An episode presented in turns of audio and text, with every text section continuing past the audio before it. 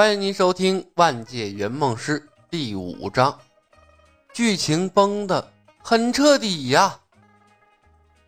李牧傻眼了，他伸手推了推李寻欢，李寻欢微微晃动，片刻，呼噜声响了起来。什么情况？李牧是欲哭无泪，好不容易靠上的剧情人物，让自己给灌倒了。不是说好了大侠千杯不醉吗？这这这还没一瓶呢，就就就倒了。你的内力呢？你把酒逼出来呀！你喝嗨了，我我怎么办？大哥，你你是主角啊，没有你，那谁往后推剧情？唐若悠傻傻的跟着推了一把李寻欢。现在怎么办？他是有些蠢。但他也是知道，在小李飞刀的世界，李寻欢显然比李牧更靠谱一些。什么怎么办？现在这不正是跟他增进感情的机会吗？趁他醉的时候搞定他，我们马上回去。李牧的眼神中满满的都是鼓励。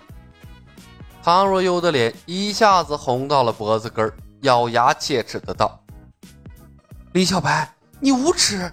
你你把我当什么人了？母猪吗？你不知道吗？喝醉酒的男人，孩子有百分之八十的畸形率。李牧无语，这女人呐就是矫情。本来目的就是这个，那过程很重要吗？再说了，畸形不畸形的也很重要吗？不是说好了回去就就就打的吗？口是心非的女人，呵呵，她要是有合适的药啊，那早就弄倒了呀。李小白，我我可以和他那那啥，但是他必须戒酒超过半个月以上。唐若幽压低了声音，我我想要一个健康的孩子。唐若幽，你不要太过分啊。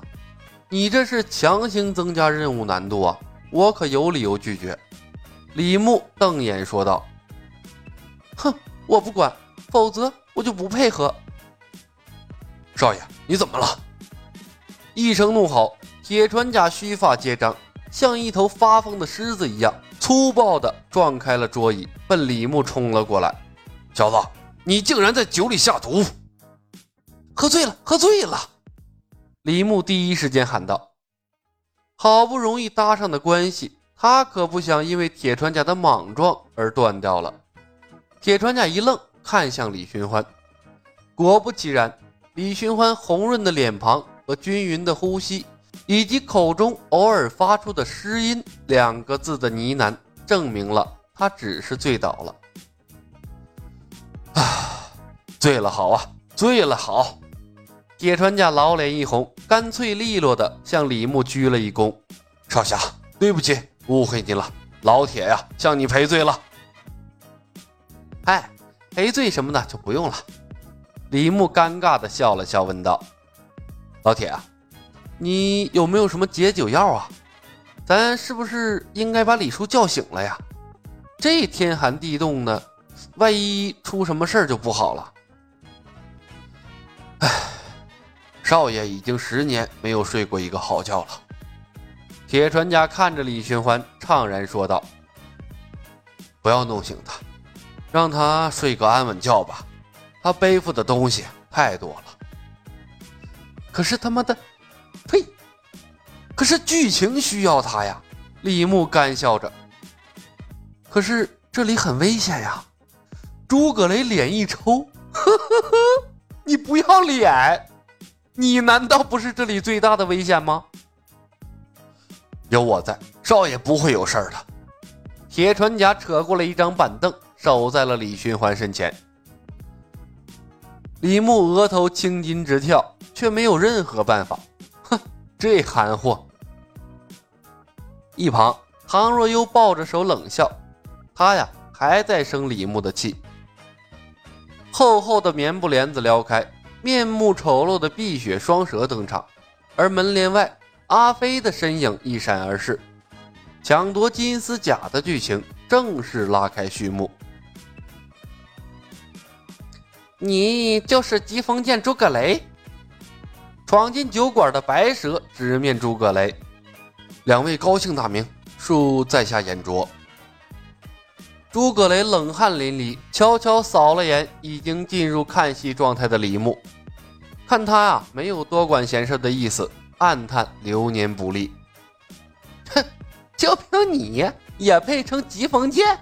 留下关外带回来的东西，饶你的命！黑蛇笑着说道：“呃，两两位怕是弄错了，咱们在关外啊交了货，镖车已经空了。”噗的一声，黑蛇出剑，立威，赵老二扑街。看着漫天飘洒的鲜血以及赵老二的无头尸体，李牧脸色一白，喉头呢是一阵翻涌，下意识的握紧了青莲剑。啊！唐若悠一声尖叫，干脆利落的昏了过去。黑蛇、白蛇、诸葛雷。客栈里的所有人都被这声尖叫吸引了过来，像一尊铁塔一样挡在他们面前的铁船甲微微皱眉，下意识地绷紧了肌肉。谢他，李牧的太阳穴也是突突直跳，目睹杀人带来的不适感啊，瞬间消失。这这他妈的该死的女人，该死的客户，拼了命的秀存在感啊！李牧扫过客栈里的众人，挤出了个尴尬的笑容。哈哈，那个没事啊，你们继续，你们继续。剧情的流畅性已经被打断了。白蛇看了一眼金刚一般的铁船甲，问李牧道：“小子，你是想多管闲事吗？你他妈的，你看着铁船甲，你问我干啥？而且……”你你哪只眼睛？你看到我想多管闲事了？李牧也是一阵无语，他扬了下手里的酒杯，啊，呃，那个没事没事啊，我就只想安静的喝会儿酒。哼，识相！白蛇冷笑一声，赞道：“他们的目的是金丝甲，也不想节外生枝。”李牧袖手旁观，诸葛雷面现绝望之色，他瞥了一眼李牧。暗自一咬牙，从怀里掏出了一个黄色包袱。两位招子果然亮，咱们这次的确从关外带了包东西回来。不过，两位来迟了一步，这包东西一刻之前已经是那位少侠的了。说完，他用力一抛，黄布包袱在空中划过了一道弧线，精准的落在了李牧的面前。尼玛！李牧愣了一下，这他妈你祸水东引啊！这他妈就是江湖啊！你不惹事儿，事情也会主动来找你。原本的剧情是诸葛雷为求活命，提出和碧血双蛇赌斗劈虾球来着。但是走到现在，这剧情完全他妈崩了呀！吐槽归吐槽，李牧也明白，他出现后引发的连锁反应，故事啊。已经回不到正轨了。黄布包裹里就是金丝甲，小李飞刀世界前期的重要道具，比黄蓉的软猬甲毫不逊色的防身护具，它贯穿了梅花道的整个剧情。原本呢，金丝甲是落在阿飞手里的，在争夺金丝甲的过程中，几乎所有参与者都领了盒饭。之前。李牧试图把剧情掰回正轨，没打算动金丝甲，但是现在眼瞅着剧情崩了，金丝甲又摆在了他面前，那再往外推就成傻子了。金丝甲那可是保命的神器，尤其是他只是个会一手废物技能的半吊子货，有了金丝甲，那无疑是多了半条命啊！再者说了，他一个堂堂的圆梦师。送上门的金丝甲都不敢要，岂不是太怂了？剧情那崩就崩了吧，没有剧情那就创造剧情。李牧不是迂腐的人，他伸手抓起了装着金丝甲的包袱。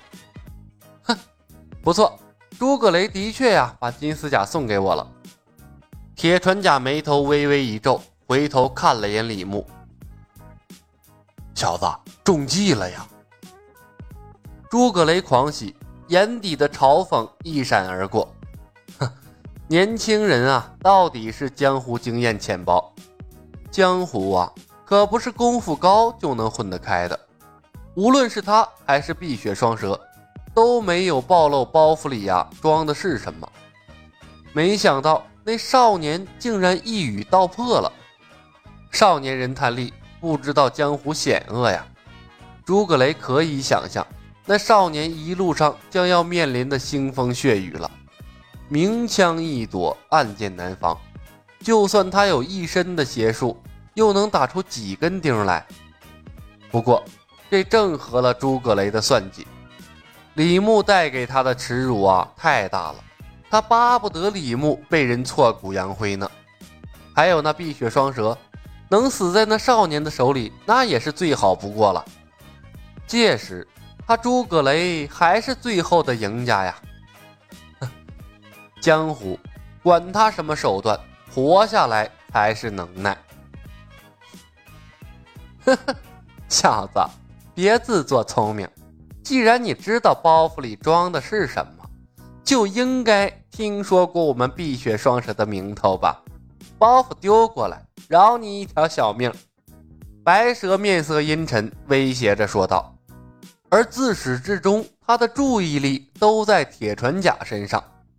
一个醉鬼，一个昏倒的柔弱女子，还有个手无缚鸡之力的小白脸儿。这样的一群人中，最大的威胁，应该就是那铁塔一般的壮汉了。李牧抬眼看向碧血双蛇，沉吟了片刻，杀了自作聪明的诸葛雷。话音未落，黑蛇反手出剑，剑刃干脆利落地穿透了后退着往门口溜的诸葛雷的喉咙。此时。诸葛雷距离门口大约只有一米多的距离，眼瞅着就要逃出升天了。当黑蛇的快剑插进他喉咙的时候，他的脸上是一副惊恐和不敢相信的表情。黑蛇收剑，诸葛雷的喉咙顿时飙出了一道血箭，生命飞快地从喉咙流逝。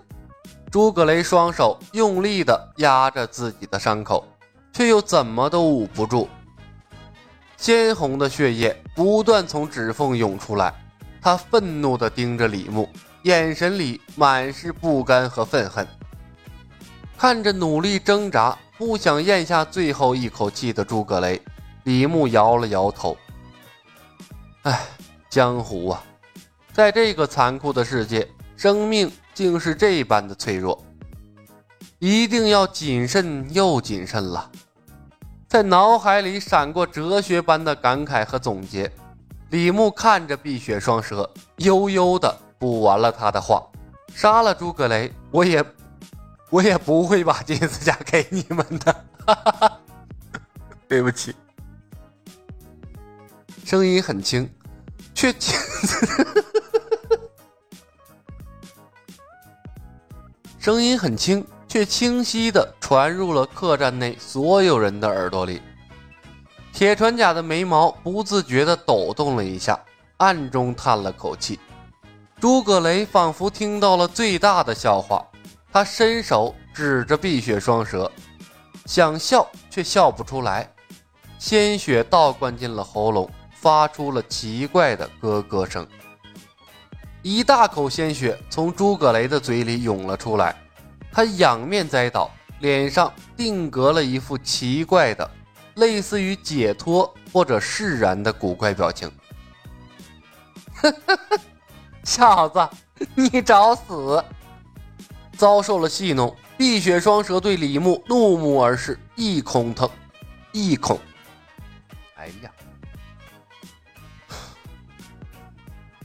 遭受了戏弄，碧血双蛇对。